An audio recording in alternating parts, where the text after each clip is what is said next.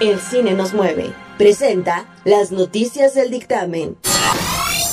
El dictamen, el dictamen, el dictamen, decano de la prensa nacional, ahora en redes, te informa. Hola, ¿qué tal? Mi nombre es Saúl Esteves y esta es la información. Comenzamos con el entretenimiento. Chris Pratt, actor de películas como Jurassic World y Passengers, volvería a interpretar a Peter Quill en la próxima película del Dios del Trueno, Thor, Love and Thunder. ¡Tráiganme a Thanos! ¿Qué tal amigos? Les habla su amigo el actor mexicano de doblaje Andrés Gutiérrez, la voz de Thor, el dios del trueno. Y estrenan la película animada mexicana El Camino de Jico, que concientiza sobre nuestros recursos naturales. Una divertida historia de un perro choloscuincle con la voz del reconocido actor Pablo Gamini, el mago Gamini, y también participa Luis Ángel Jaramillo, conocido por ser la voz de Miguel en la película Coco. ay mi amor, ay mi amor.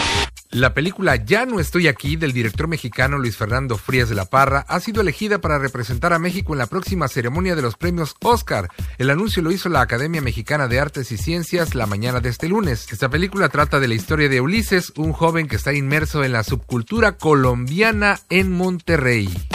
Arte Legal Tributario, Asesorías Fiscales. Presenta las noticias del dictamen.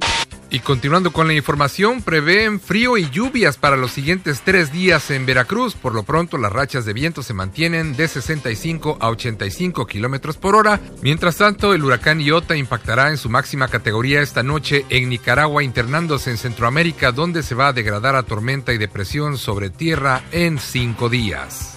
Reconoce el presidente de México que inundación en Tabasco fue provocada. Optaron por zonas bajas, indígenas y pobres con tal de salvar a Villahermosa. El INE detecta que 5.530 personas fallecidas aparecieron como firmantes para apoyar consulta de juicio a expresidentes.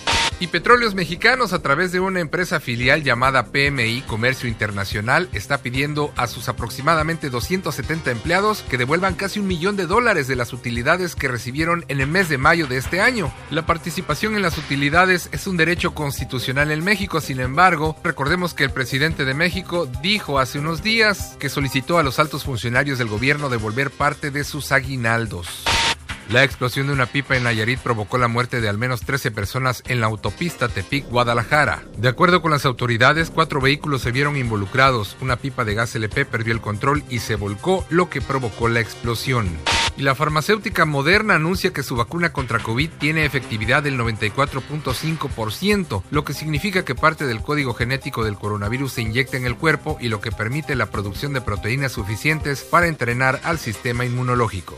Donald Trump reconoce el triunfo de Joe Biden, aunque insiste en que hubo fraude. Por su parte, Biden sigue sorprendido porque el presidente de México no lo felicita. Sin embargo, solo hay que esperar a que el colegio electoral certifique la victoria el 14 de diciembre del que será el próximo presidente de los Estados Unidos. Vamos a los deportes con Julio Mora.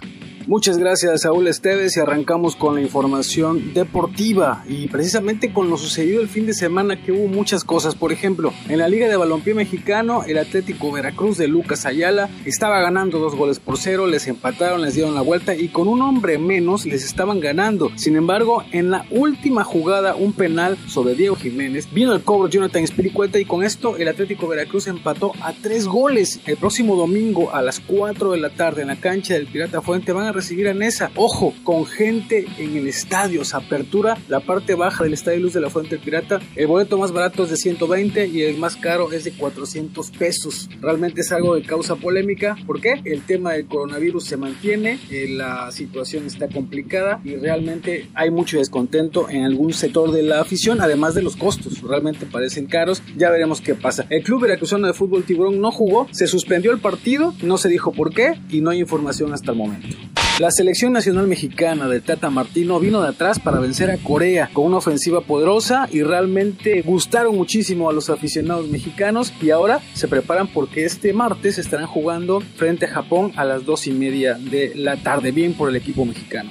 Checo Pérez, el mexicano, quedó en segundo lugar abajo de Hamilton. Realmente trabajo extraordinario de Checo Pérez que quiere seguir dando triunfos para México y en lo personal, aunque al parecer se despide de su escudería. Por otra parte, este viernes 20 de noviembre se entregaría, digo se entregaría porque no se ha dicho horario y lugar precisamente del Premio Estatal del Deporte que le será otorgado a Lolita Hernández, la clavadista veracruzana, y el dictamen estará ahí presente, por supuesto. Yo agradezco muchísimo a Víctor Fierro y a Nelo Ceballos. Regreso contigo, Saúl Esteves. Nos escuchamos el día de mañana en el dictamen Deportes. Doña Lala, Posada Tlacotalpan, presentó. Gracias por suscribirse, seguirnos y compartir el dictamen en redes. Mi nombre es Saúl Esteves y en la producción Nelo Ceballos.